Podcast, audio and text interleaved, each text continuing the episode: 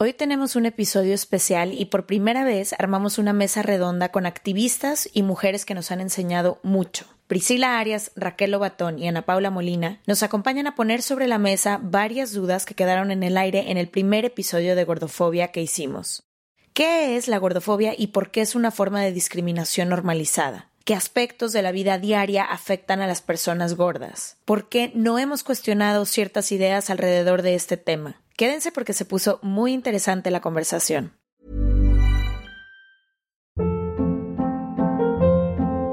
Hold up. What was that? Boring. No flavor. That was as bad as those leftovers you ate all week. Kiki Palmer here, and it's time to say hello to something fresh and guilt-free. Hello Fresh. Jazz up dinner with pecan-crusted chicken or garlic butter shrimp scampi. Now that's music to my mouth. Hello Fresh. Let's get this dinner party started. Discover all the delicious possibilities at hellofresh.com. Hey, I'm Ryan Reynolds. Recently, I asked Mint Mobile's legal team if big wireless companies are allowed to raise prices due to inflation. They said yes. And then when I asked if raising prices technically violates those onerous two year contracts, they said, What the f are you talking about, you insane Hollywood ass? So to recap, we're cutting the price of Mint Unlimited from $30 a month to just $15 a month. Give it a try at mintmobile.com slash switch. $45 up front for three months plus taxes and fees. Promo for new customers for limited time. Unlimited more than 40 gigabytes per month. Slows. Full terms at mintmobile.com. From the beginning. Se regalan dudas nace de la infinita necesidad de cuestionarnos todo. Todo. Todo lo que está a nuestro alrededor. ¿Por qué creemos lo que creemos? ¿Qué alternativas hay? ¿De dónde venimos y hacia dónde vamos? ¿Cómo tomar decisiones más informadas? Coexistir para vivir más intensamente sin dejar de crecer. Hemos tenido tantas dudas durante tanto tiempo que te las queremos regalar. Soy Leti Sagún Y yo, Ashley Franje, y en este espacio invitamos a expertos, amigos, profesores, gente que queremos y que admiramos, que sabe y no sabe tanto. de todo eso que tendríamos que estar hablando.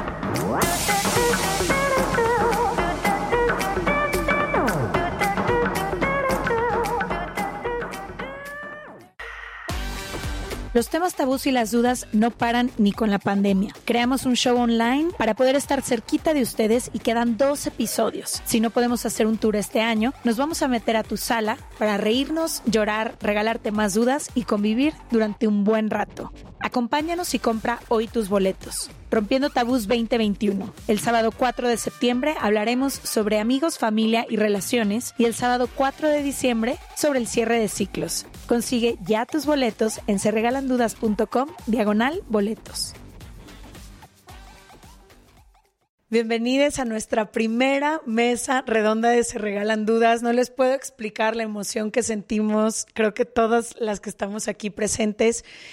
Queríamos un espacio en donde pudiera haber más participación y el podcast a veces nos limita a que solo podemos tener una invitada, un invitado. Y de hecho, hace poquito, si escuchan Se Regalan Dudas seguidos, sabrán que tuvimos un capítulo de gordofobia. Lo sacamos y después nos dimos cuenta que habíamos sido muy poco inclusivas en la forma en que lo habíamos comunicado. Nos hicieron saber y gracias que hay mucho por aprender y que estábamos hablando desde una posición quizá de privilegio que nos nublaba un poco poder ver otras cosas. Entonces, hoy invitamos a tres mujeres que creemos que tienen diferentes perspectivas y además trabajan en diferentes ámbitos que quizá nos pueden ayudar a entender mejor esto de lo que sabemos poco y queremos educarnos y creo que al final eso es lo que hemos tratado de hacer en Se Regalan Dudas. Lo hemos dicho mil veces, no somos expertas en ningún tema, pero tenemos muchas ganas de aprender y de hacerlo mejor cada día. Y a lo mejor hoy tenemos esta conversación y dentro de un año las cinco aquí pensamos diferente y está bien, también creo que es parte del proceso.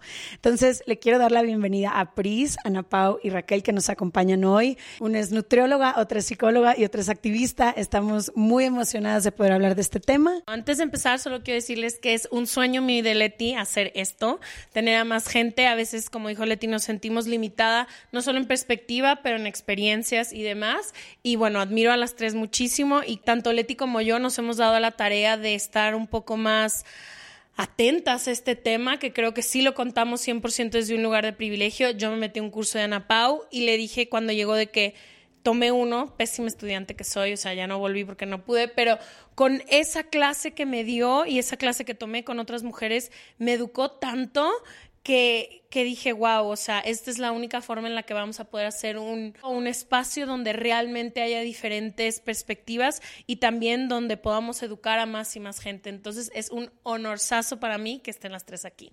Qué bonito. Qué emoción. Gracias. Oigan, gracias. me gustaría ver, sobre todo, Raquel, quizá empezar contigo, ver si nos puedes ayudar a entender específicamente qué es la gordofobia o por primera vez están escuchando este término y no saben ni siquiera de qué vamos a hablar.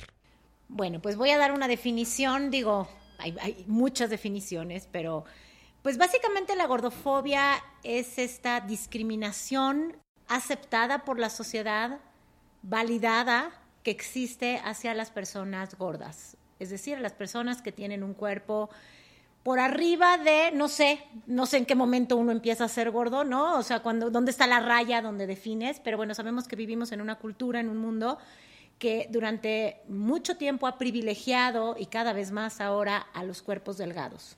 ¿sí? Entonces la gordofobia es este rechazo, esta discriminación, pero también es este miedo arraigado que tienen las personas delgadas a engordar por lo mismo, porque es un miedo a perder privilegios.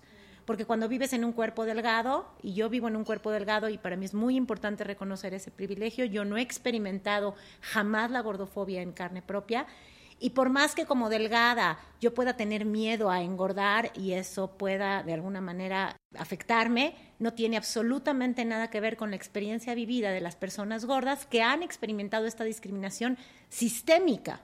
Sistémica y avalada, y aparte por las instituciones, por los gobiernos, por los sistemas de salud. Yo creo que es la única de las, o de las pocas discriminaciones que siguen todavía aceptadas en nuestra sociedad. O sea, yo no, hoy ya no es políticamente correcto decir que uno es racista o que uno es homofóbico o que uno es sexista, pero a las personas gordas abiertamente se les agrede y se les violenta todos los días. ¿Y por qué? Porque se asume que las personas días. gordas es- son gordas porque, eso, porque quieren, ¿sí? Porque no se portan bien, porque son indisciplinadas. No le echan ganas. No le echan ganas.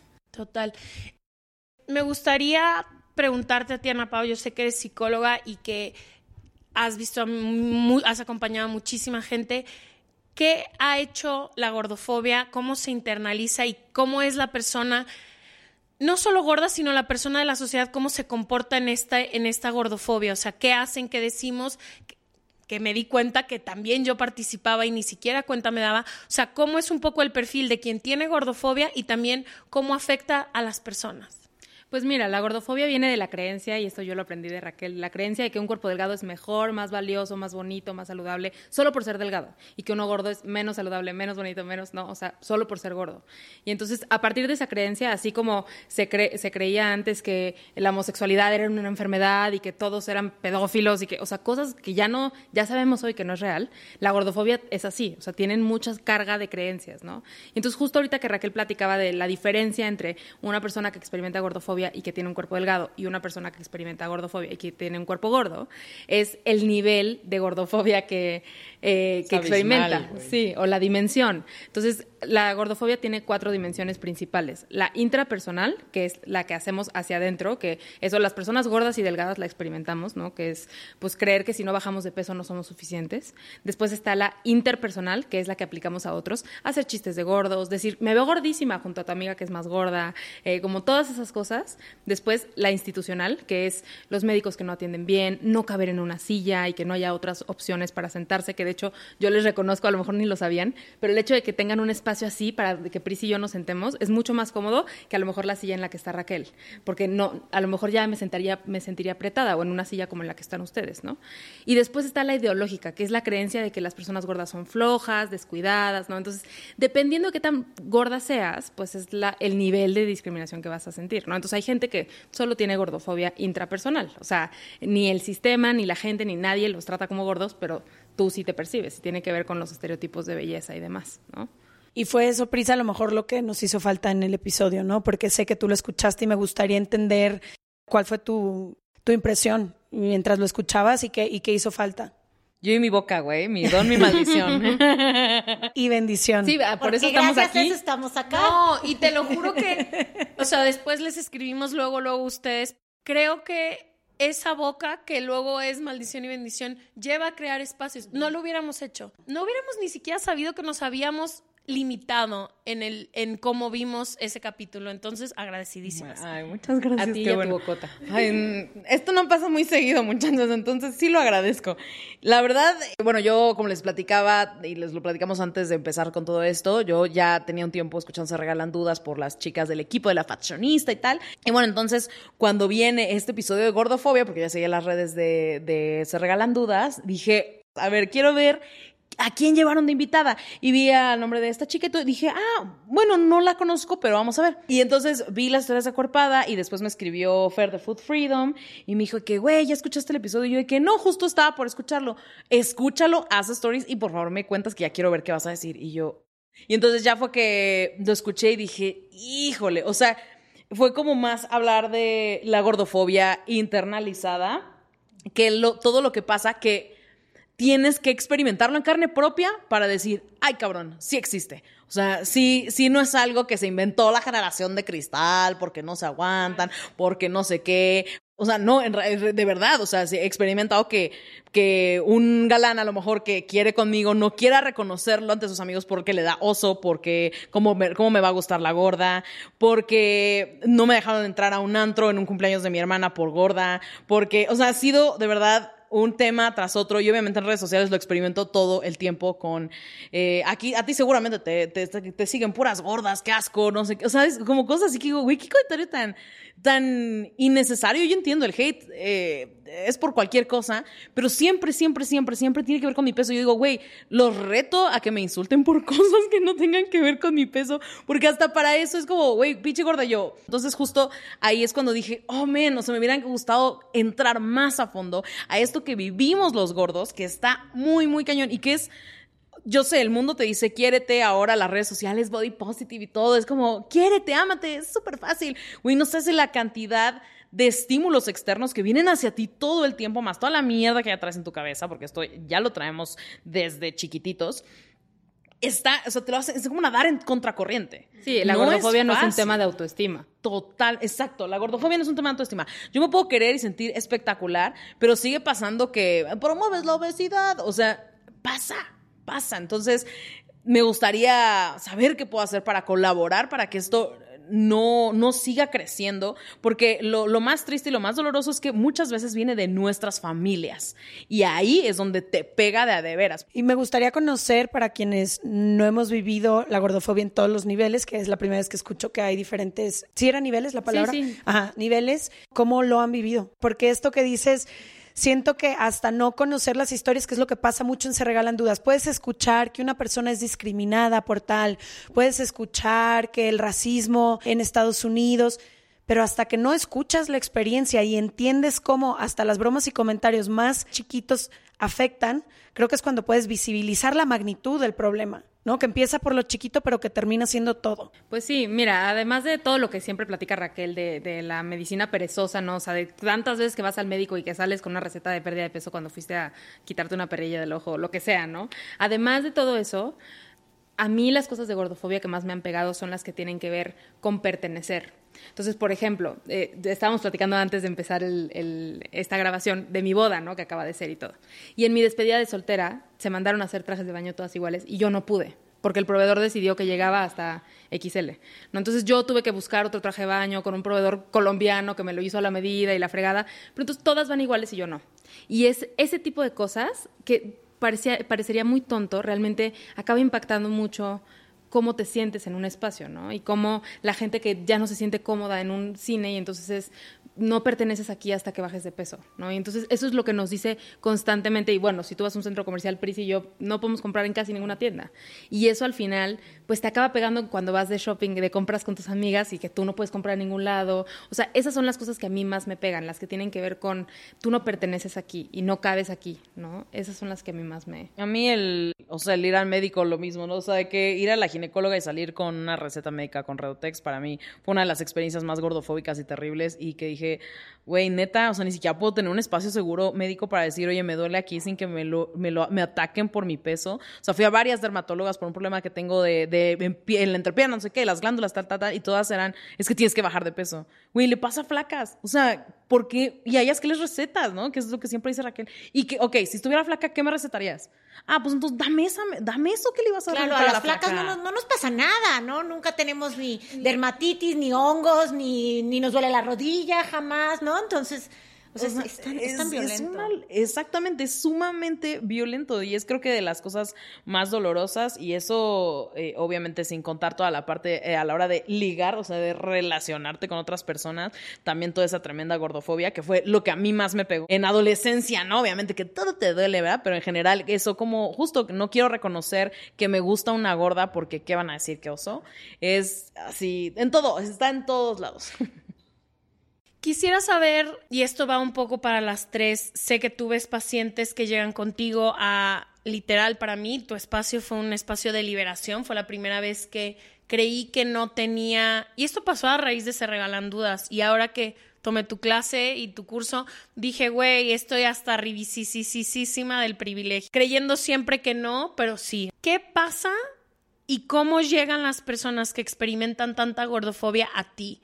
O sea, ¿cuáles llegan muertas de miedo, llegan con problemas de millones de trastornos alimenticios de lo que hemos tenido que hacer para lograr, o sea, cómo llegan las pacientes a ti y existe una forma de mejorar la experiencia humana una vez que puedes entender que no tienes que cambiar tu cuerpo, que no hay nada mal contigo, que mereces todos los espacios, que mereces tener las relaciones que necesites y quieras y consideres suficientes y necesarias para ti. ¿Cómo llegan las pacientes a ti y cuál ha sido como el caminar de ellas? Bueno, llegan tremendamente lastimadas, muchas destruidas, literalmente destruidas. Y hablo en femenino porque la mayoría son mujeres, no digo que hombres no. También hay hombres bastante, bastante rotos por la cultura de dietas. Pero bueno, la mayoría son mujeres. eh, llegan aterradas, aterradas a dejar de hacer dieta. Porque, claro, de alguna manera, eh, confrontarse con esto es hacer un duelo. O sea, empezar este camino es, de alguna manera, renunciar a ese cuerpo delgado que llevo persiguiendo toda la vida y por ende renunciar a todos los privilegios que el cuerpo delgado me va a traer. Entonces es un duelo bien cabrón y bien doloroso. Llegan muy lastimadas porque aparte todas han creído toda la vida que es su culpa. Una vergüenza corporal y una culpa pensando que han hecho las cosas mal. Y entonces de pronto es entre una sensación de, a lo mejor un poco de alivio y libertad al oír que no es tu culpa, pero un miedo tremendo. Ah, bueno, y entonces ahora qué? ¿Me estás diciendo que voy a seguir siendo gorda toda mi vida? Porque, digo, para quienes no lo saben, aquí entre nos, las dietas no funcionan.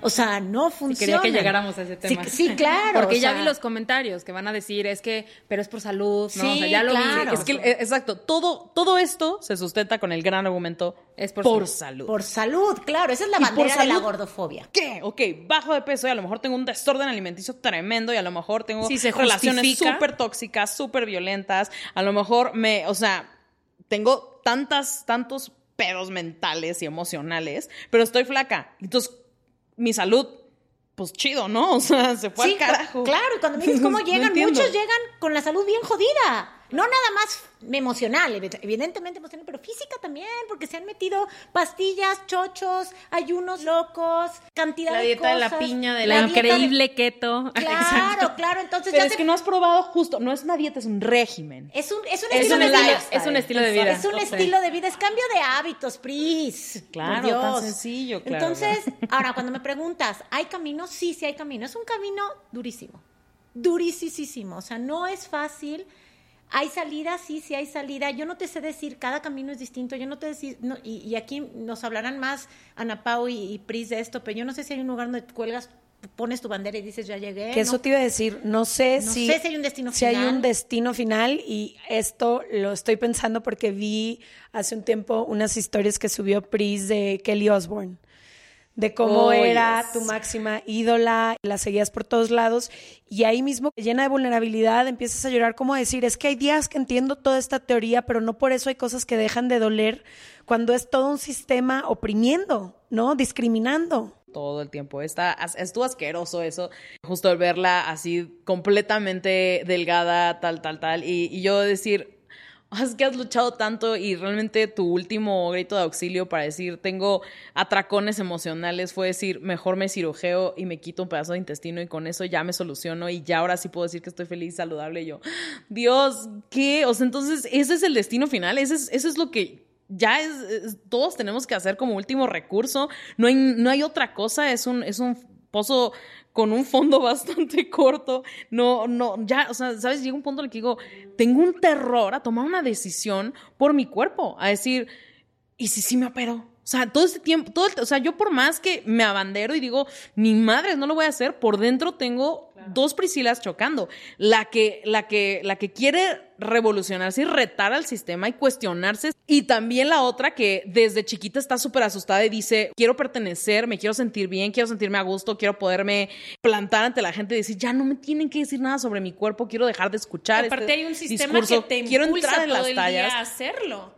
Y creo que algo que muy digo, es difícil. como nadar contra corriente. Sí, creo que algo muy difícil es que este es un- uno de los tipos de opresión que se cree que tú podrías cambiar si quisieras. Es- vamos a dar un ejemplo, ¿no? El tema de racismo. O sea, tú por más que estés sufriendo muchísima opresión, nadie te dice, es que si tú quisieras, podrías ser blanco. O si tú quisieras, podrías de ser- dejar de ser homosexual o trans o lo que sea, ¿no? Es una elección. Y cuando tú sales del closet como gorda y ya no como la buena gorda que está haciendo dietas todo el tiempo, así, sino sales como gorda a decir, ya, Esto es lo o que sea, soy. Esto es lo que soy, me cansé de las dietas, ¿no? Entonces vuelves a encontrarte con muchísima opresión, que sí se compara un poco como a salir del closet LGBT, ¿no? O sea, te eliges a ti primero, pero eso no significa que la opresión se va a acabar. Y con mis clientas yo lo que trabajo es cómo sobrevivimos. Yo no, no trabajo autoestima, no trabajo, solamente es si el mundo va a estar cabrón, está horrible. ¿Cómo sobrevivimos, sobreviven, sobreviven las demás que se van a identificar con este capítulo en un mundo lleno de gordofobia que es sistémica, porque va desde nuestras mamás y nuestros papás haciendo los comentarios, hasta nuestros novios que te echan eh, el comentario por acá, hasta las amigas, hasta el que ahorita me dijiste, a lo mejor no iba a ver dónde yo me podía sentar cómoda, o sea, ¿cómo sobrevives en un mundo que todo el día te grita que si cambiaras pudieras pertenecer más y mejor? O ser feliz, ¿no? No es nada más cambiar, es como solamente así, signos de igual la felicidad. Y entonces, ¿qué, qué, qué, qué me toca? Pues yo creo que una parte es po- poder poner límites en tus espacios. O sea, si yo hubiera llegado y no hubiera habido un lugar adecuado para sentarme, sí les hubiera dicho, oye, ¿tienes alguna otra silla? ¿Tienes otro espacio?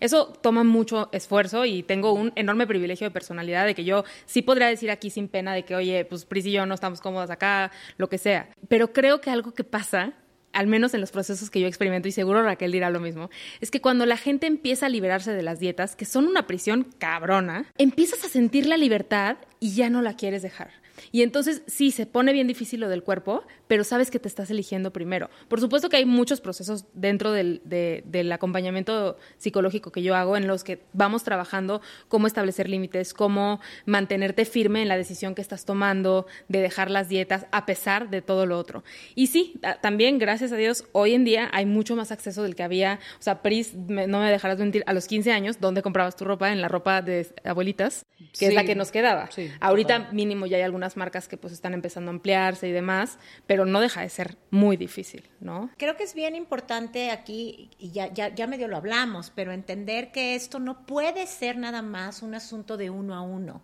de decirle al- al- a, la, a la- a la acompañada, que estamos acompañando Ana Pau y yo, pues acéptate. No, porque el mundo no te acepta.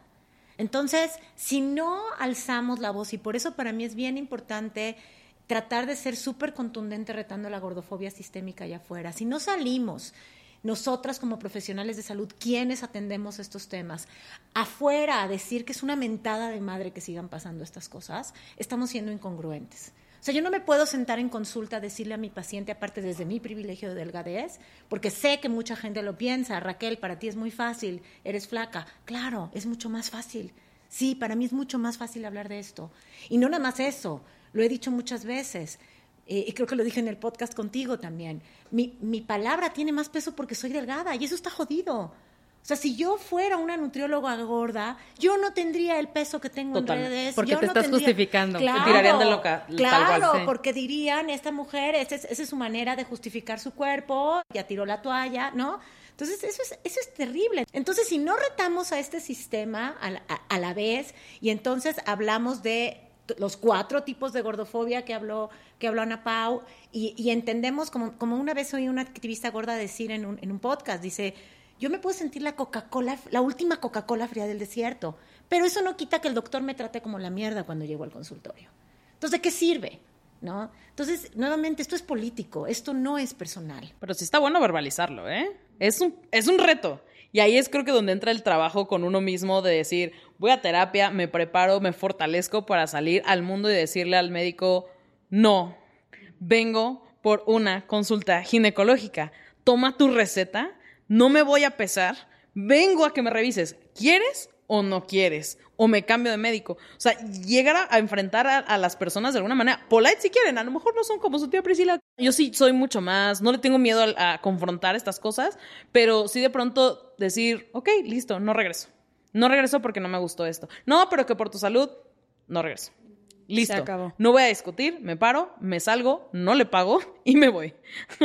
Y no le pago, eso Y no le pago. no le pago. Porque si hay gente que dice, bueno, sí, pero me va a decir cuánto le debo. No, hombre, No, no. adiós. hombre, vámonos. O sea, te están prestando un servicio. Oigan, hay algo que dijeron al, al principio y que me gustaría que profundicemos muchísimo en esto. Conforme vamos conociendo y hablando de estos temas y abriendo estos espacios, también vamos, no sé, llegando a un espacio donde nos empiezan a brincar muchísimas cosas. Yo ahorita cualquier comentario gordofóbico, cualquier persona, todo ya me salta, lo veo, soy consciente y elijo quizás irme de ahí o confrontar a la persona o lo que sea. Pero hay muchísima gente por todo esto, este sistema del que estamos hablando, que todavía no entiende cuando algo es gordofóbico o no.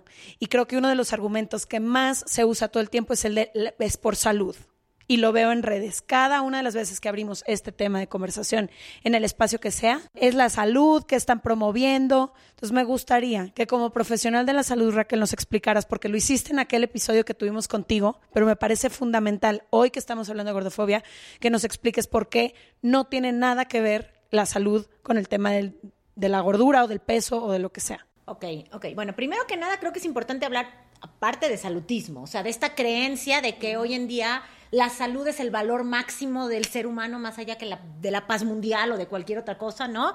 Y entonces a la persona que no es saludable según lo que nosotros creemos que es, entonces se vale violentarla, atacarla, pero solo, solo, solo si es gorda, eso sí, porque si a una flaca sale fumando, ahí Ah, no, nadie no pasa nada. Y quien las consume un chorro de drogas que las tienen en los huesos Claro, son y ahí celebradísimas. no hay bronca, ¿no? Y como digo, ¿qué con- todos, todos en nuestro día a día tenemos conductas que podrían tacharse de no saludables o de poner en riesgo nuestra vida, ¿no? O sea, la gente que hace deportes extremos, por Dios, se puede matar. Nadie les está diciendo todo el día que es una bola de irresponsables. Vivir en la Ciudad no- de México es un deporte extremo, Sí, definitivamente. Respirar sí. el aire que Ser estamos mujer respirando. en este país es un Sí, deporte sí, extremo. o sea, to- todos los días estamos en riesgo, pero bueno, ese primero es entender por qué la salud debería de ser el valor primordial de la vida y nos daría el derecho a oprimir a alguien que no es saludable, porque hay gordos que no son saludables, ¿a eso sí los vamos a oprimir? No, tampoco. O sea, ¿por qué? ¿No? Pero bueno, Teca, aquí es su proceso. aparte cada quien su Hay que proceso. respetar. ¿qué No, chinga, ¿quién trae, quién trae cargando el- los pinches kilos? Yo, ¿no? Entonces, ¿por qué te pesan a ti? también me parece, o sea, ahorita te voy a dejar continuar solo, pero me parece increíble el, la atención que se le da. Es de que, güey, según yo, es súper difícil ser un humano decente. Tú aplícate en tus cosas, o sea, todavía te sobra un cachito de energía para andar diciendo, comentando, diciéndole a todo el mundo de que es que es por salud, es que es... Aparte como si de verdad, ¿tú crees que la gente de verdad se pasa las noches, se despierta a medianoche diciendo, ay, ¿cómo estará la salud de Pris? Por Dios, no puedo dormir. Le voy a mandar un mensajito para Sí, ver si anda ¿cómo bien. está su colesterol? Estoy bien preocupado. O Pris, sea, ¿cómo va el colesterol y el corazón? Pura hipocresía, por Dios. O sea, no es cierto que a la gente le preocupe la salud de un desconocido, ¿no? Pero y que también por ahí decías ahorita en lo de la opresión del salutismo, que creo que también es muy importante. A mí me llega gente que, por ejemplo, es gorda y me dice, y además tengo síndrome de ovario poliquístico, seguro te pasa muchísimo. O hipotiroidismo, o si tengo resistencia a la insulina, y entonces es, es que como estoy gorda, por eso me dio. Cuando en realidad la salud un poco es, aunque te, o sea, sí, ¿cómo es? Que aunque te pongas, si no te toca, eh, eso. Cuando no te toca, ni aunque te pongas. Y cuando te toca, Ni aunque te quites. Sí, o sea, ser gordo, si tú tienes dos papás diabéticos y cuatro abuelos diabéticos y a ti te da diabetes, no es por gorda, es porque Sí, y eso es a lo que quería llegar, que si bien no vamos a negar, porque tampoco vamos a negar que hay una relación, o sea, es decir, hay mayor prevalencia de ciertas enfermedades en cuerpos gordos, Sí, sí hay mayor prevalencia. Primero que nada, eso no quiere decir que todas las personas gordas la vayan a tener. O sea, hay más prevalencia de cáncer en personas blancas, sí, eso no quiere decir que todas las personas blancas estén enfermas y tengan cáncer de piel, hablando de cáncer de piel, de melanomas. Entonces, el hecho de que haya una mayor asociación no quiere decir que a todas les vaya a dar. Pero aparte, algo bien importante en ciencia es asociación no es causalidad. ¿Qué quiere decir esto? Si bien hay una asociación entre cuerpos grandes y mayor incidencia de enfermedades, las personas gordas en cuerpos grandes no solo comparten como característica común el tener una mayor masa corporal o un mayor peso. Comparten como característica común la mayoría, si no es que todas, no, no, puedo decir todas, no conozco a todo el mundo, pero yo creo que la mayoría han pasado su vida a dieta. Y sabemos que las dietas provocan estos weight cyclings, estos picos de subida y bajada de peso que generan estados inflamatorios en el cuerpo que condicionan a mayor enfermedad. Entonces, en vez de decir las personas gordas se enferman más, ¿por qué no decimos las personas que han pasado su vida a dieta se enferman más?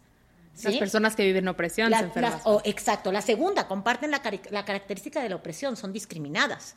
Sabemos, sabemos por estudios a nivel mundial que las poblaciones discriminadas en general, cualquiera que sea la razón de su discriminación, se enferman más que acaba de por pasar el con el. COVID, que la mayoría de las minorías fueron las más afectadas. Sí, porque el estrés de la discriminación también produ produce estados inflamatorios, pero aparte, esta discriminación hacia las personas gordas, ya lo hablaron ahorita, hace que atiendan menos su salud porque no quieren ir al doctor. ¿Por qué? Porque me van a maltratar, me van a violentar o no hay equipo para atenderme o el doctor ni siquiera me hace los estudios pertinentes. Entonces muchas personas pasan subdiagnosticadas porque todo se achaca al peso. Entonces el estigma de peso también influye en que las personas en cuerpos grandes se enfermen más. O sea, hay muy, no nada más eso, sino también estamos hablando que las, las personas en cuerpos grandes tienen menor acceso a lo que llamamos conductas saludables, porque pregúntenme ustedes cómo se sienten cuando llegan a un gimnasio normativo. ¿Quieres entrar? Desde la escuela, en, los de- en la clase de deportes. o sea, desde desde la, la clase de deportes. No es porque no les guste mover su cuerpo, es porque ¿para No, yo era más rápida y más resistente que muchos de mis compañeros, Claro. hombres y mujeres delgados. Claro, pero no Pero quiero- no quería yo correr. No quiero. Por vergüenza. Por vergüenza y no hay ropa del tamaño para ejercitarnos. Y cuando hacen ropa del tamaño dicen que estamos promoviendo la obesidad. Entonces, Claro. o sea, es algo Claro, muchísimo más sí. complejo como para decir, es que por gordos se enferman. Por Dios, eso es simplismo, es, es, es no saber ni siquiera leer un paper científico, es no poder entender que esto es algo muchísimo más complejo y que la salud es algo no nada más físico y metabólico, es también emocional, es social, es financiero. ¿Cuánto dinero han gastado en dietas? ¿Cuán- ¿A cuántos, cuántos lugares has dejado de ir porque no quieres mostrar tu cuerpo? Y también la industria billonaria, ¿no? Que cómo sobreviviría si nos aceptamos radicalmente. claro. ¿Qué venden? ¿Qué te venden? Y- o si funcionara. O sea, que eso O es lo si que decían. Como, porque la consumirías una vez y claro, se y se acabó. acabó. Pero no, y, y de hecho alguna vez platicaba con una activista y ella me decía, pues es que ya ni siquiera, o sea, el tema de gordo igual enfermo ya ni siquiera se evalúa. O sea, incluso en papers académicos no hay como una, no siempre ponen una fuente, haz de cuenta, sino que simplemente es como ya algo que todo el mundo sabe, ¿no? O sea, todo el mundo sabe que los gordos están enfermos y como que ya ni siquiera se toman el tiempo de hacer buenos análisis porque es una cosa como que ya sabemos, ¿no? Como de dominio cultural y pues en realidad hay que cuestionarnos esas cosas porque yo sí creo que hoy que estoy en mi peso más alto es cuando más saludable he estado. Bueno, hoy no, porque hoy estoy un poco enferma, pero en general, ajá, hoy en, en esta etapa de mi vida es cuando más saludable he estado y es cuando más gorda he estado. Porque claro, haciendo dietas me desmayaba al pararme, mis eh, grupos de alimentos eran súper chiquitos, mi salud social, mi salud mental, todo. Entonces estoy mejor que nunca. La ansiedad, la depresión, todas estas cosas, oh, estos sentimientos tan profundos de, de tan negativos y tan profundos que vienen al pensar en comida, al pensar en todos estos temas que estamos platicando de aceptación y tal, es la herida está tan profunda, está tan abierta y es de verdad un trabajal salir y tratar de cerrarla con amor para ir poco a poco sobreviviendo en este mundo para llegar a, a verte como ya te tengas que ver, pero decir por lo menos la herida ya puedo hablar de comida sin entrar en un estrés, en un odios o decir voy a, una- a ver a una nutrióloga y no quiero. Es tanto el- lo que requiere para sanarlo que no, no puede ser que no me sienta saludable ahora. Que ya lo puedo hablar, que lo puedo verbalizar, que Sí, lo que puedo puedes ir a un expresar, restaurante que- y no pensar demasiado Claro, lo que que, puedo a pedir. ir a una date y saber que puedo pedirme otra cosa que, o la misma hamburguesa que mi date, si se me antoja, o una ensalada si me antoja y no estoy pretendiendo nada y no quiero, no estoy pensando en si el otro vato va a pensar qué de mí y tal. ¿Sabes? Como eh, es tanto lo que se requiere. Pris, Puedo preguntarte, ¿fue un proceso o porque sé que muchísima gente te sigue justamente por la seguridad con la que hablas y cómo, por lo menos es lo que yo siento desde el momento en el que te vi, cómo tú radicalmente parece que ya estás en ese lugar. ¿Te tomó mucho llegar aquí? Lo pregunto por todas las personas que quizás te ven desde un lugar de admiración, pero que dicen, ¿cómo le hago para sentirme como ella proyecta o como ella De entrada, fue una decisión. O sea, fue así de estoy hasta la madre. O sea, ya no más, ya no más. Porque me, to- me tocó también estar en talla M, que fue lo más delgada que logré estar, con Redotex haciendo unas rutinas de ejercicio súper locas y en, en ver- verídico desorden alimenticio porque además ayunaba demasiado hace años y de todos modos encontrarme miserable e infeliz. Y dije, ok, ya llegué, no sé, te ha pasado seguramente, Ash, o sea, estar trabajando con modelos y todo, que hablan acerca de cómo se sienten mal, cómo se comparan, cómo se sienten feas y cómo se, se ven a sí mismas no suficientes, cómo también les ponen el cuerno, lloran porque el- su crush no las pela, o sea, es lo mismo. Y dije, ah, espera un momento, ¿tampoco se acaba ahí el desmadre? O sea, O sea, aunque esté flaca, yo voy ya a seguir estuve así. en talla M. Y no se Y acabó. veo a estas- y sigo igual. Veo sí. estas top models y también sufren. Entonces no se acaba. Life is full of what ifs. Some awesome, like what if AI could fold your laundry? And some, well, less awesome, like what if you have unexpected medical costs? United Healthcare can help get you covered with Health Protector Guard fixed indemnity insurance plans. They supplement your primary plan to help you manage out of pocket costs. No deductibles, no enrollment periods, and especially no more what ifs. Visit uh1.com to find the Health Protector Guard plan for you. Life is full of what ifs. Some awesome, like what if AI could fold your laundry? And some, well, less awesome, like what if you have unexpected medical costs? United Healthcare can help get you covered with Health Protector Guard fixed indemnity insurance plans. They supplement your primary plan to help you manage out of pocket costs. No deductibles, no enrollment periods, and especially no more what ifs. Visit uh1.com to find the Health Protector Guard plan for you.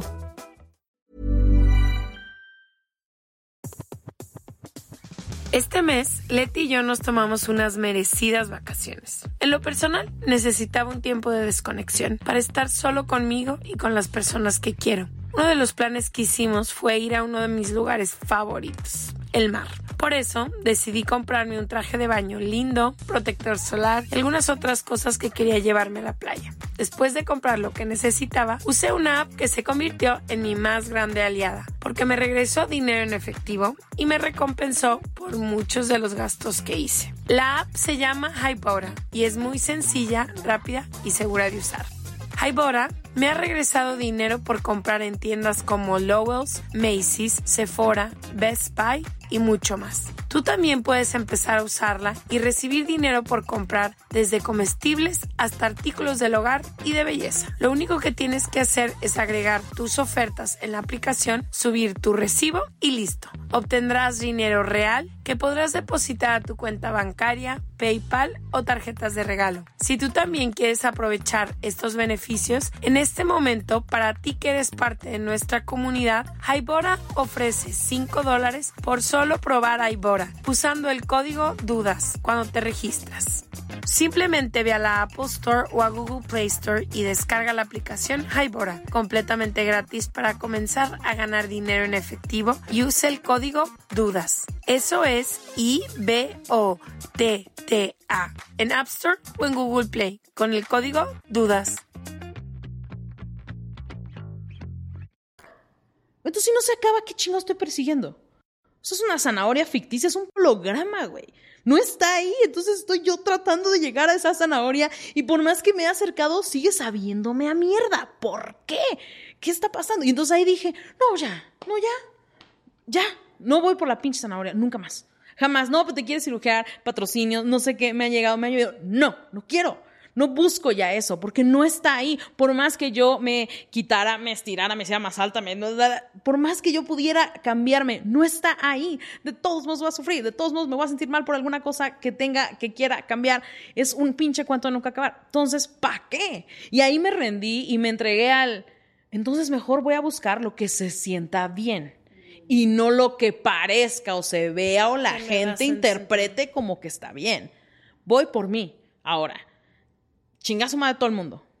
Y ahora sí que, casi, casi que empezando por mi madre, bendita sea la mujer, pero claro que también hasta ella, o sea, empezando por mi familia, mi círculo cercano, todos se fueron a la fruta. Así de que, amigos, bye bye.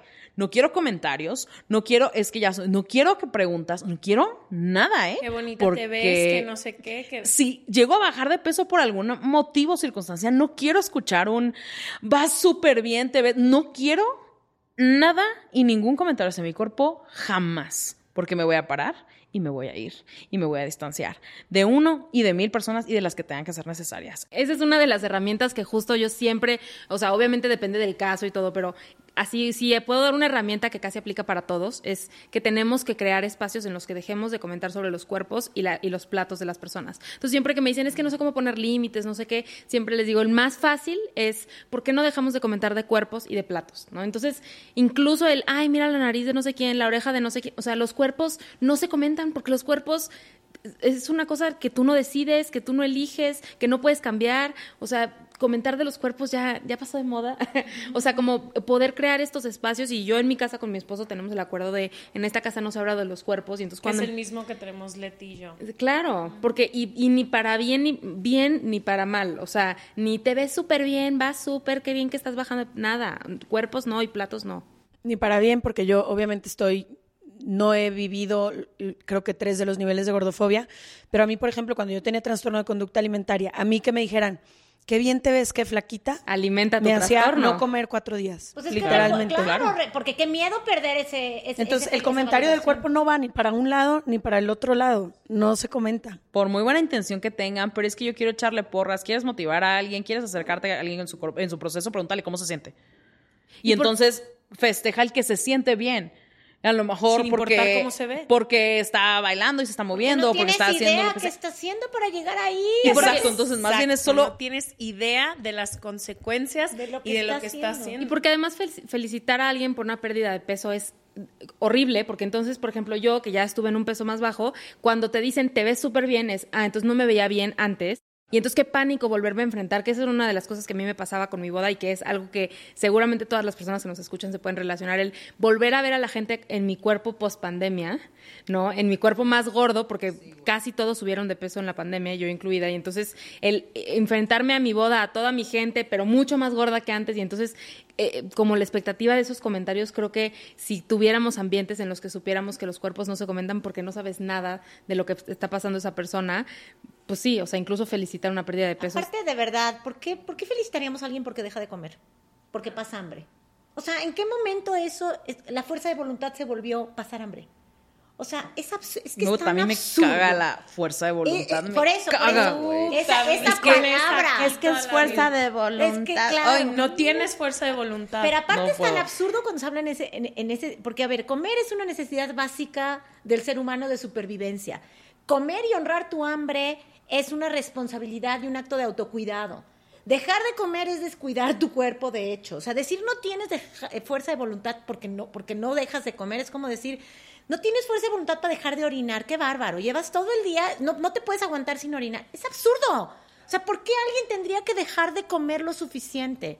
Sí, me dio mucha risa que alguien en eh, los miércoles hago preguntas y respuestas en mi perfil y alguien me preguntó recientemente, ¿por qué luego me dan muchas ganas de comer en la noche? Y le contesté, pues porque tienes, hambre, o sea, hambre. no comiste suficiente en el día, tienes hambre, pues come algo, o sea, pero nos lo preguntamos en serio. O sea, en pues, serio nos preguntamos, no, ¿por qué me da hambre en la noche? ¿Por qué tengo hambre si ya desayuné lo que me dijo mi nutrióloga que me dejó esta dieta? Estoy comiendo lo que ella me dijo, ¿por qué tengo hambre? No tendría que tenerla, ¿no? No es hambre, es sed. Es sed, es sed, es ansiedad, es ansiedad. esa, esa, esa, es como, no, es como como digo, bueno, esperen, me voy, me voy a ir, me estoy haciendo pipí, me aguantan tantito y me van a decir ustedes, no, Raquel, es sueño. Sí, no, es frío. Es frío. Ponte una chamarra y se te quita. O sea, de no, verdad, amiga, las ubico de la cultura es, de sí, la sí, dieta. sí, sí, sí. Yo quiero hacer un comentario, no sé cómo me vaya a salir, pero lo voy a decir porque creo que Aviéntalo. es importante. Cuando salió el capítulo de gordofobia, no me acuerdo quién de las dos dijo que las tres no teníamos la perspectiva, o no sé cuál fue exactamente la palabra, para comentar sobre este tema, ¿no? Que 100%, ahora me he educado y todo. Pero en ese entonces, mi primer reacción fue marcarle a Leti y decirle, ¿cómo? Pero yo estoy adentro de un cuerpo gordo, yo he toda la vida tenido que sufrir con mi mamá, madre te amo, pero con mi mamá aquí todo el día diciéndome durante la infancia tal, tal, tal, con así como me ven, fui la persona que más peso tuvo de toda mi generación, toda la vida. O sea, como que sí he vivido una parte de la gordofobia que ahora entiendo que no es el pastel completo, ¿no? Eh, y a la hora que vi ese comentario, mi primera reacción fue como, cómo se atreven a desacreditar lo que yo he vivido porque ha sido un martirio y hasta que llegó se regalan dudas a mi vida, ahora digo, bueno, sí me puedo poner estas cosas y me siento muy cómoda en mi cuerpo y demás. Pero mi primera reacción fue como, ¡Ah! ni saben todo lo que yo he vivido. Aunque, y creo que viene con que todas las mujeres hemos vivido una opresión por el sistema de cómo nos tenemos que ver, ¿no? Tienes que ser la más bella, la mejor peinada, la mejor pintada y solo esas personas pueden tener relaciones sexuales buenas. O sea, como que ha sido que nos ha afectado a todas las mujeres, incluyendo a Leti, que, o sea, que está aquí al lado. ¿Qué pasa entonces con todas las mujeres que hemos vivido la opresión del sistema por los estándares de belleza imposibles que existen sobre nosotras?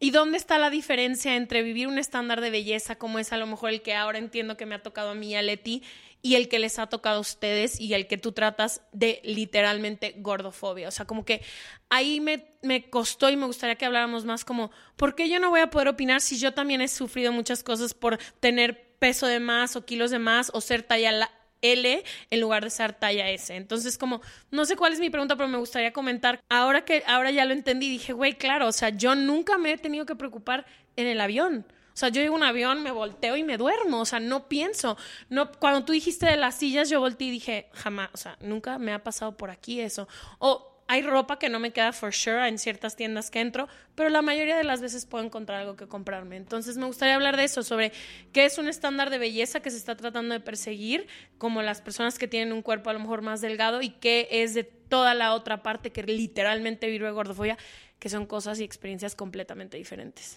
Es que creo que justo esa es la diferencia. Una cosa son estándares de belleza, que eso lo sufrimos todos y, o sea, incluso ahora los hombres también tienen muchísimos estándares y el cuerpo de las Kardashians y el pelo de cierta forma y, o sea, los estándares de belleza están ahí. Pero la gordofobia es un tipo de opresión, entonces es diferente. O sea, la opresión se vive, como les decía, como en muchas dimensiones y el tema es que tenemos que hablar de los cuerpos más grandes. O sea, incluso yo, hay una clasificación que hace una, una de las activistas que tiene un podcast sobre liberación gorda, que ella habla que la gordura empieza desde la talla 16 americana. Eh, o la 1X, ¿no? Y que a partir de ahí empieza como la mayor opresión sobre todo ella lo mide en cuánta ropa puedes conseguir y pues eso se traduce a muchas otras cosas, ¿no? Pero entonces los estándares de belleza están, porque incluso Leti seguramente has vivido, pues tuviste un trastorno de la conducta alimentaria, o sea, probablemente en tu vida has tenido muchísimos temas de estándares de belleza y eso es súper válido. Pero la gordofobia es una opresión totalmente distinta y entonces creo que se nos entremezcla porque por supuesto que parte del estándar de belleza es ser delgado, ¿no? Entonces se nos, se nos revuelven. Pero en la gordofobia tenemos que hablar que incluso Pris y yo somos privilegiadas aún, yo más que Pris y Pris más que muchas otras mujeres que de verdad no consiguen ropa más que hecha a la medida, por ejemplo, ¿no? Total, de hecho yo ya estoy eh, justo ahorita cuerpo post pandemia, estoy llegando a ese punto en el que la 3X de Forever 21 que yo siempre toda la vida había utilizado L o XL, la 3X de Forever ya algunas piezas ya no me cierran. Y dije, ¿qué voy a hacer? ¿De aquí a dónde? Ya no entro ni siquiera en las plus size que soy ahora. Y hay un chingo, un chingo de gente en, ese, en esa posición. Y ahí ya empezó mi pánico mayor porque dije, ¿y ahora? ¿Dónde?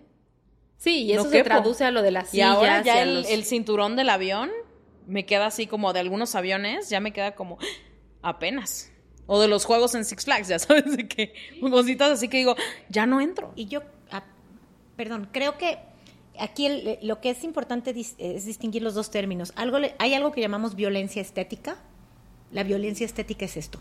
Es, esta obsesión por, es, esta violencia que se ejerce sobre todo con las mujeres de cumplir con ciertos cánones estéticos que tienen que ver no, no solo con tamaño de cuerpo, sino que tienen que ver con, la piel. No mostrar arrugas, no mostrar canas, no mostrar vellos. Eso es violencia estética y nos afecta a todas a unas más que otras porque eso tiene que ver con personalidad y con también y, y con privilegio también Y con si contexto, tocó- ¿no? y con contexto porque las de piel blanca no tenemos la opresión digamos o la- de la violencia estética hacia los cánones de piel blanca o si tenemos ciertos rasgos faciales que se, que se adaptan más a lo, a lo canónico o a lo hegemónico pues entonces tenemos más privilegio Porque la discriminación también puede ser interseccional, no nada más.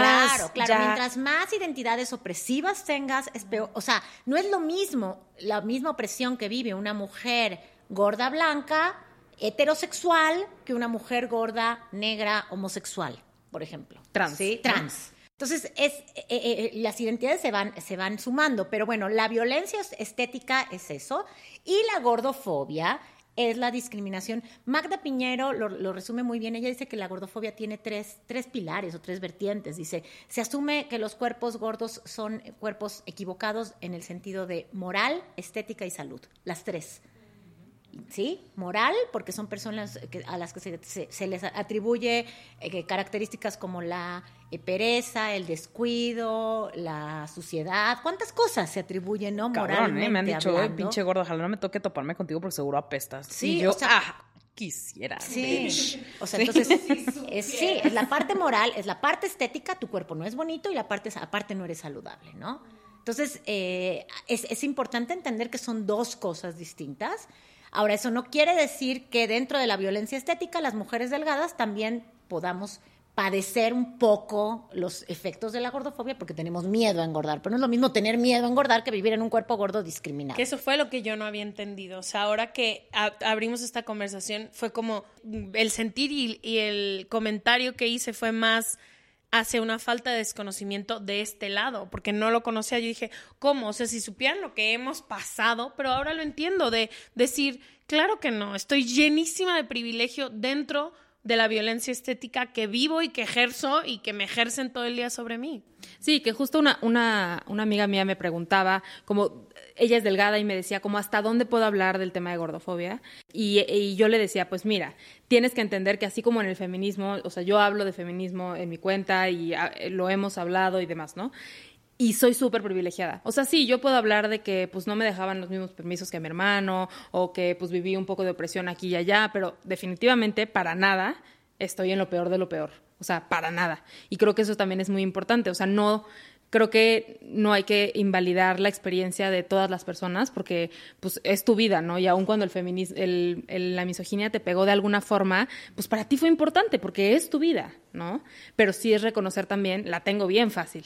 ¿No? O sea, siendo una niña güerita, de buen estado socioeconómico, educada, con acceso a la universidad sin pagar yo nada porque mis papás me la pagaron, o sea, todas esas cosas, o sea, claro que tengo, ajá, tengo muchísimo privilegio sobre otras personas. Y hay gradientes, ¿no? Creo que es lo que decíamos, hay gradientes, o sea, lo que voy es, conforme más engordas, más te alejas a lo, de la, del privilegio y más te acercas a la opresión, ¿no?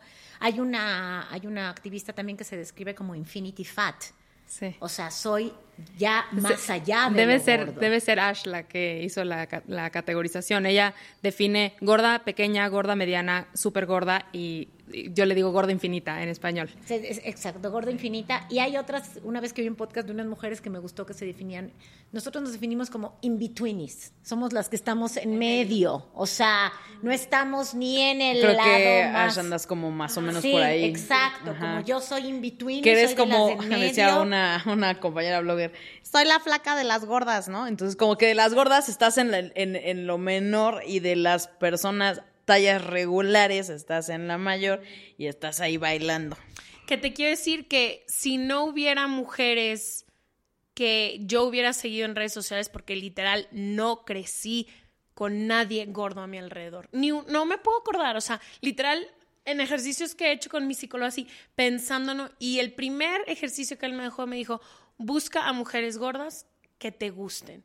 Y yo buscaba, yo, no es que no conozco a nadie, es que no sé qué, busca hombres guapos, gordos que te... Y yo, no encuentro, no sé qué. Y cuando empecé a tener Instagram y empecé a seguir a mujeres que cuentan su historia, o sea, lo he dicho un millón de veces, para mí fue, me cambió la vida. Porque yo no conocía mujeres in between o como quieras, que no fueran flacas, viviendo una vida feliz. Hubo un comentario que me hicieron mis papás hace muchos años y que vive impregnado en mí, que me dijeron, es que vas a ser más feliz flaca. Entonces yo toda la vida crecí con vas a ser más feliz flaca. Y cuando hablo con mi mamá de este tema, me dijo, era una pinche ignorante porque mis papás ambos han hecho la chamba de perdónanos por todo lo que hicimos, no sabíamos, o sea, literal no sabíamos más. Y mi mamá me dijo, yo literalmente creí que ibas a ser más feliz siendo más flaca. Es que sí ibas a tener más privilegios, flaca. For sure. O sea, esa es la cosa. No es que ibas a ser más feliz. Exacto. Ibas a ser más Wow, acreedora a sí. privilegios si adelgazabas y tu mamá eso es lo que quería. Los, los papás queremos que nuestros hijos tengan la mayor cantidad de Ah, Y al privilegios. final no tenemos representación de mujeres, yo hablo de eso en mis cursos, no tenemos representación de mujeres gordas que no estén hablando de pérdida de peso. Y para mí, yo, de hecho, Pris no lo sabe, pero la- te pongo en mi curso como uno de los ejemplos, de, a, a ti, a Mitch Rodríguez y a algunas personas las pongo como en representación de, estas son mujeres que no hablan de dietas todo el tiempo, que están viviendo sus vidas. Ahora con lo de mi boda también, un tema que yo tuve que trabajar mucho es ver novias gordas. Porque tú dime, en las novelas, que es donde más salen novias, ¿no? O sea, al final siempre la boda, ni en las películas, ni en las revistas, en ningún lado ves Y novias en los gordas. catálogos de vestidos de novia. Entonces yo decía, ¿cómo voy a ser una novia gorda si nunca las he visto? Y tuve que hacer todo un trabajo de buscar novias gordas y de seguir cuentas de novias gordas para decir, hay otras como yo. Justo, justo creo que eso les iba a decir, la importancia en todos los aspectos de la vida, que lo hemos hablado tanto en Se Regalan Dudas, de la representación y la visibilidad en todos los aspectos. Porque entonces, como tú decías, gracias a que ahora existe el mundo de redes sociales, para bien y para mal, porque es un arma de doble filo en todos los sentidos, pero creo que por primera vez muchas personas, desde, no sé, su orientación sexual hasta ahora con, con la gordofobia, con lo que sea, puedes encontrar todo tipo de personas viviendo todo tipo de vidas sin sentir que como que ah, eres la única o que algo está mal contigo o que sobre todo creo que nosotros tenemos ya varias amigas, personas que además son dueñas de sí mismas con una eh, seguridad y sensualidad, que era lo que te decía hace rato, que te hace confrontar todas estas ideas que, te, que a mí me han hecho creer como yo también quizá dentro de esta cabeza tengo ciertas como ciertas preconcepciones que tengo que derrumbar, pero cuando ves a, estas mujeres dices, wow, ¿no? Hasta yo aspiro a ser así, pero si crecí sin un solo ejemplo, entonces, ¿cómo va a vivir en mi cabeza? Lo que no ves, ¿cómo va a existir? Y que es lo que siempre hablamos también en sesiones, de que la relación con el cuerpo no tiene nada que ver realmente con tu cuerpo, con el tamaño de tu cuerpo, que es lo que decía Pris, ¿no? Como cuando fui talla mediana no me sentía bien y entonces ves a las delgadas y pues es que sí, no tiene nada que ver con el tamaño de tu cuerpo porque si asociamos tener una chida relación con el cuerpo solo cuando el cuerpo está chido, pues se te va a derrumbar en cuanto empieces a envejecer o si te embarazas o si adquieres una discapacidad, lo que sea. O sea, la relación con el cuerpo no puede venir de, de qué tan bonito es, ¿no? Y también creo que en eso que hablas como de que pones a Pris y, o sea, yo he tenido mujeres que literalmente me han cambiado la vida. O sea, a ustedes las acabo de conocer, pero hay mujeres que yo las vi por primera vez y para mí fue literalmente ver a un unicornio en un campo. Yo volteé y dije, ¿cómo? ¿Cómo está tan sensual? ¿Cómo Joaquina, mi amiga, se entalla el pantalón y se para en un escenario y nos tiene a todos con la boca abierta? ¿Cómo no puedes dejar de ver a Joaquina en una cena porque está... Yo volteé y dije, no, no, o sea, para mí fue, literalmente le digo a Joaquina, no he estoqueado a nadie más que a ti. O sea, es la persona que más abajo me he ido en el mundo entero porque yo no lo podía creer que una mujer que tuviera un cuerpo que no se veía como que el que me dijeron que debía de tener, fuera y tuviera todas las características que me dijeron que solo la gente delgada tenía. Y por eso es, creo que es tan importante seguir, estar, incluir y todo, porque hay mujeres como yo que crecimos con nula representación y todavía ahora las veo y digo, "Ah". el otro día le enseñé una foto a Leti yo siento que ya me puedo poner esto, o sea, voy a me voy a comprar un outfit así y ya me lo quiero poner porque digo, pues si ella puede, siento que yo también voy a poder, o sea, como que pero es eso, es la importancia de la representación que no existe en ningún espacio de ningún tipo. Y empieza a ver, esa es la cosa. Hace, de verdad, yo hace tres años que empecé con esto, es que no, No, había no nada. había, no había. No había nada. Llevo De- seis en esto y tampoco había. Y quiero aprovechar para hacer un llamado a la industria de la moda. A ver si ya incluyen otros tipos de cuerpo que no sean los de reloj de arena y de pera, porque ya vimos, sí, hay gordas así. También hay otras gordas. Sí. Sí, que engordamos de arriba, que tenemos panza. Hasta ahí hay estándares de porque belleza. hasta ahí hay estándares Ah, claro. de la gorda aceptada. Sí, hay gorduras permitidas y gorduras que no. Claro, si te engordan las chichis y las nalgas, entonces no hay tanto tema, pero de la panza no. Y ahí está, y ahí está Ashley Graham en su espectacular cuerpazo, pero no tiene panza. Sí, también tiene de cintura, eso en el Y le crecen las chichis y claro que sale en Maxim y claro que sale en Sports Illustrated y claro que rompe así madres porque es altísima y tal en las pasarelas. Pero entonces una gorda bajita, panzona como yo, que me engordan los brazos, la joroba, ta, ta, ta, todo. ¿Yo qué? ¿Yo no estoy bien? O sea, no es una Y gordura también, aceptable. y también, por ejemplo, Ashley tiene esa cara privilegiada también. También, o sea, también sí. hablemos de otro tipo de rostros, otro tipo de Sí, pieles, otro tipo de, o sea, representación de todo. Y de en todo. México, o sea, tuve una, una de cliente, tuve una agencia de, de modelos plus size un tiempo y fue un pedo. Nunca pude meter una modelo más allá de la talla 13, es la talla que me aceptaban, que es la talla 14 americana, pero en, lo, en general una plus size era desde la talla 8 americana, que es no es talla plus size, pero modelos de esa talla me las pedían. Entre la 8 y la 14 eran las que trabajaban. Y una tienda departamental me dijo, buscamos algo tipo Kim Kardashian, pero blanca y como un poquito más gorda. Y yo, ¿y ese es tu modelo plus size? ¿Qué buscas? Entonces, sí, sí, sí, latina internacional, este perfil blanco, cabello castaño, que sea Latina aceptado en todos lados, amo. pero que sea aspiracional y sin panza, porque es que si no, no le cierra la ropa. Y yo, por eso llego yo a la tienda y me quiero poner un pinche pantalón y digo, ¿por qué no me cierra? Te quiero y la modelo ya ahí dice que es plus quiero gastar dinero. Sí, eso es lo que siempre gastar decimos. que la- Es como tan gordas también absurdo. chambeamos, güey. También tenemos lana. Quiero, quiero invertirle a algo, puta, y no puedo tampoco. Entonces, está muy cabrón. Imagínate, en un mundo de, fashion bloggers, llego yo así con, con las fashion bloggers y traen así de que, pues este saquito y no sé qué. Y yo, mm, yo me tengo que hacer malabares con Forever 21, Shane y H&M. y cosas que puedo, por mis privilegios, bendito Dios, y, y- y la fortuna que tengo de poder pedirlas a los States o ir y cruzar este, la frontera para ir a comprar algo a otro país. Pero aquí, por favor, he ido al tianguis, he sacado ropa de tianguis de segunda mano y tal, que viene de paca, de ropa gringa, porque solo así es como, ah, ok, aquí encontré algunas tallas. Uy, no, pero no jamás podría yo utilizar algo ni de temporada, ni diseñador, ni nada, porque...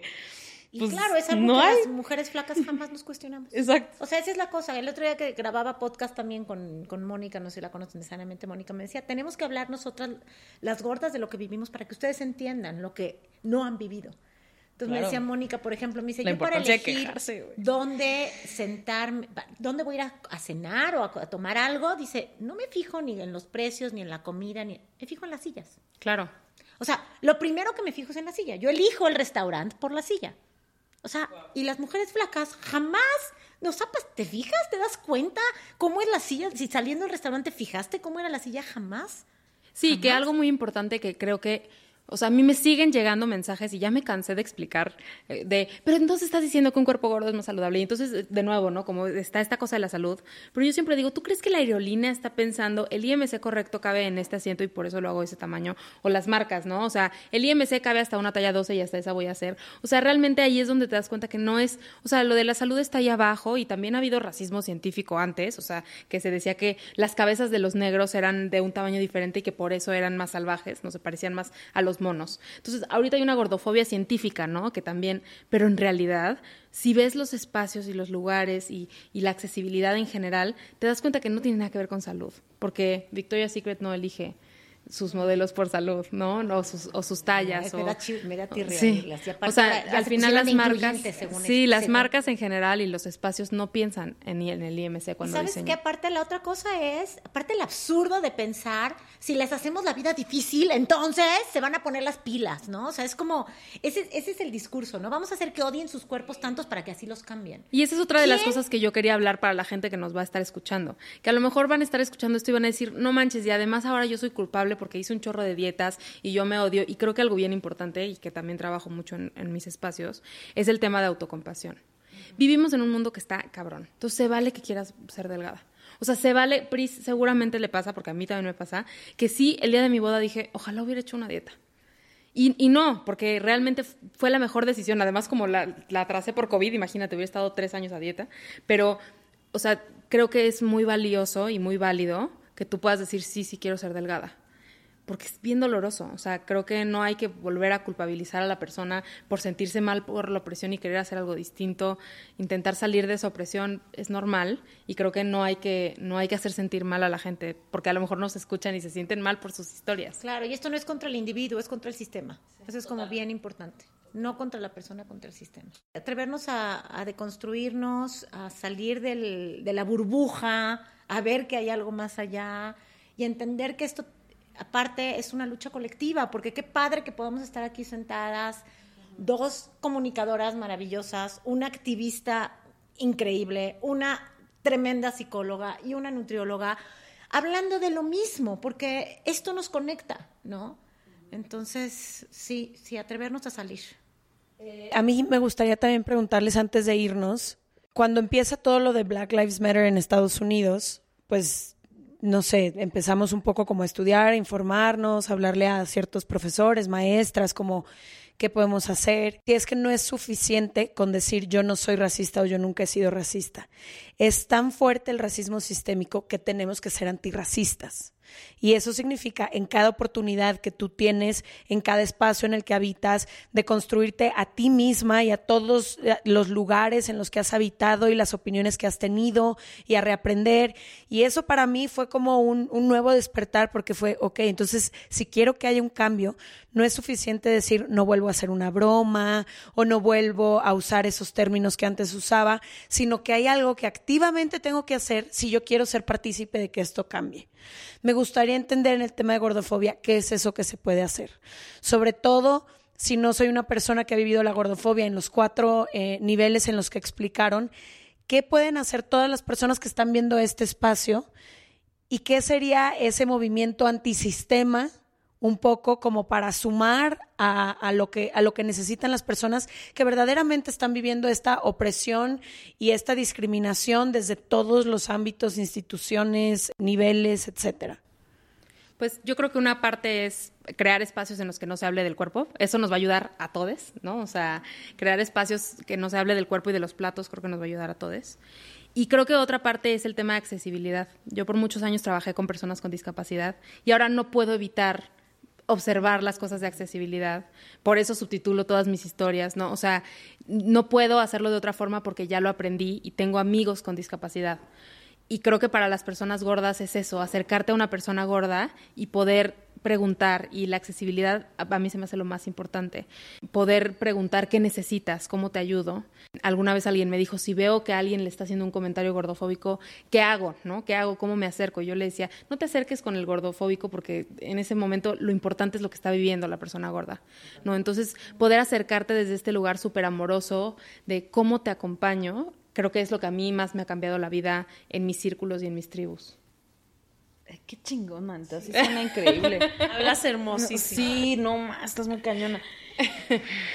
Híjole, sí, yo creo que preocuparnos más por el cómo se siente las otras personas, el hablarlo abiertamente, el comentarlo, el, hacer este detox de redes sociales, el, el, ver qué contenido estamos consumiendo, qué tipo de marcas estamos aplaudiendo, qué, o sea, qué movimientos son los que tienen nuestra atención dentro de redes sociales, que ahora ya es nuestra nueva manera y única casi de, de relacionarnos, eh, sobre todo en esta temporada de distanciamiento, es, es acercarnos, escuchar otras historias y no dejar de creer que nosotros somos los dueños de la verdad absoluta. Me dice una amiga que soy una persona que habita su inconformidad, porque justo es, me gusta me gusta estar incómoda, me gusta que me duele decir, ay, no, la, la, la cagué, me equivoqué, voy a otra cosa, voy a, a volver a, reflexionar mis palabras, en qué pude haber hecho mejor, esta parte como de hablar conmigo misma para mejorar mis discursos incluso, es, me ayuda bastante. Bueno, en el libro tenemos una pregunta que me gustaría ver si todas pudieran contestar, que dice... ¿De qué manera los estereotipos de belleza te han afectado y has logrado hacer las paces con el cuerpo que habitas hoy? En todos. ¿De qué por dónde empiezo? ¿Otra sí, sí. ¿Cuánto tiempo hay? ¿En qué, eh, o sea, ¿en qué me han afectado? En todo. En todo, todo el ¿En tiempo. qué no? ¿En qué no? este, pero me, logré hacer las paces en el momento en que me di cuenta que pues podía estar en una pasarela como una flaca, en una revista, éxitos en mi trabajo, tener una pareja, coger, hacer todas las cosas que puede hacer una flaca, yo también las pude hacer y dije, ah, mira, no está ahí. Entonces, así es como logré hacer las paces. Dije, ya no necesito más. Perdón, y nada más quisiera eh, preguntarte, ¿y de dónde viene un poco la fuerza como para decir, ni modo, aunque todo el sistema me esté diciendo que no, yo sí? ¿En qué me voy a morir? Nadie se va a acordar de mi six-pack. O sea, cuando me muera, na- me van a recordar por la, la persona que fui, por la, la garra, la, la buena onda, por lo, lo buena amiga, lo hermana, lo tal que fui y no, nadie se va a acordar así de, de, es que tenía el brazo bien guango. O sea, dije, no mames, estoy perdiendo el tiempo. Y cuando llegue, un, un- va a llegar un momento en mi vida, en la historia, en el que voy a ser ya grande y voy a decir, qué estúpida que hice. Porque ahora volteo para atrás y digo, qué estúpida, 30 años tirados a la basura. ¿Pero qué crees? Pues no, Es es, que- parte de mi proceso. O Claro, sea, tengo pacientes de 80 años que siguen ahí. Claro, claro. O sea, eh, digo, lamentablemente no nos llega a todos, pero sí decirles, si les va a llegar en algún punto, hagan todo lo posible porque les llegue lo antes posible. Y yo respeto mucho los procesos, todas tenemos un tiempo diferente, pero de verdad, cuestionense, de verdad no es tan importante, realmente no es tan importante verse increíble de acuerdo a un estereotipo que además es súper voluble y está cambiando todo el tiempo. Entonces, amigas, nos vamos a morir. Creo que a mí lo que más me afectaron los estándares de belleza, un poco parecido a lo que dijo Pris, es toda la parte de no poder ni siquiera soñar lo que yo quería hacer. O sea, como estar amarrada a esto es lo que te toca. O sea, te toca ser la gorda y entonces no te toca ser princesa nunca y no te toca poder dejar las dietas. O sea, como que yo sí lo cargaba como es la cruz que me tocó en mi vida, ¿no? O sea, es como mi, mi proyecto de vida es que para siempre voy a tener que estar haciendo dieta y no me permitía soñar otra cosa y un poco así nació Acorpada y algo que yo siempre digo y que de hecho está en mi, en mi biografía de, o en mi, en mi- en la entrada de mi Instagram, es que lo que quiero es permitirte tener una vida auténtica, plena y trascendente. O sea, auténtica es lo que tú elijas para ti, lo que a ti te haga bien, plena, completa y con todas las cosas que tú eliges y trascendente, que justamente sea mucho más que, que cuando me muera, ¿qué van a decir de mí? O sea, ¿cómo voy a trascender aquí en las personas que me rodean? Entonces, cuando dejé las dietas, me permití vivir esa vida plena, auténtica y trascendente que yo decidí cómo soñarla. Los estándares de belleza, evidentemente, me llevaron a ser cómplice del sistema opresivo. Yo fui cómplice, yo fui opresora, yo prescribí eh, dietas para perder peso e incluso lo prescribí, por supuesto, que a mujeres y, y hombres también, que ni siquiera se justificaba bajo el supuesto argumento de la salud. O sea, porque yo recibía la, la paciente que llegaba y me decía, ay, es que subí dos kilos en la vacación y los quiero bajar, y que era quizás hasta más delgada que yo, y yo le daba la dieta. Porque yo validaba este absurdo estándar que, que argumentaba que mientras más delgada la mujer, y que ya tenía derecho a, o sea, bueno, claro que cada quien tiene derecho a decidir lo que quiere hacer con su cuerpo, pero yo fui cómplice de esta opresión por esos estándares de belleza y desde ahí hice daño. Ya. Hay un libro que a mí me gustó mucho que leí hace unos años que como que le pone la atención a la cultura de belleza, ¿no? Y a la enfermedad que hay. Y dice, la, se han centrado tanto en hacer que las mujeres nos ocupemos en estar mirando al espejo, que por eso no estamos, y ahorita me recuerdo con lo que dijiste, por eso no estamos mirando nuestros sueños. O sea, hay tanta energía, recursos, tiempo de cada una que se ha invertido en algo que no se va a ir a ningún lado ni se va a quedar, como decía Pris, y que nos tiene tan ocupadas ahí que todo lo que hemos perdido la capacidad de ver o hacer por, por esto es increíble. Quiero agradecerle de corazón a las tres haber compartido. Ojalá sea el primero de muchos porque este es un tema, pero sé que nos podemos ir a cualquier otro tema y va a ser una charla riquísima. Ojalá que podamos repetirlo en alguna ocasión. Ya habías estado, pero también para ustedes, Ana Pau y Pris, las puertas de nuestro proyecto siempre están abiertas para sumar, abrir, incluir, cambiar. Es nuestro objetivo más grande. Y pues gracias a ustedes que nos ven, si les gusta el contenido, compartan, que necesitamos más personas que escuchen, se suman, entiendan, aporten. Eh, gracias. No, gracias. Literalmente es de los honores más grandes de mi vida haberlas tenido ustedes con un tema que personalmente me ha afectado mucho, pero sé que no solo a mí, a millones de mujeres que van a escuchar esto, entonces les agradezco que se hayan tomado el tiempo de venir.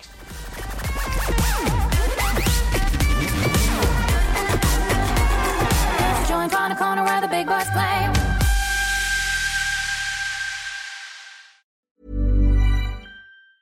Ever catch yourself eating the same flavorless dinner three days in a row?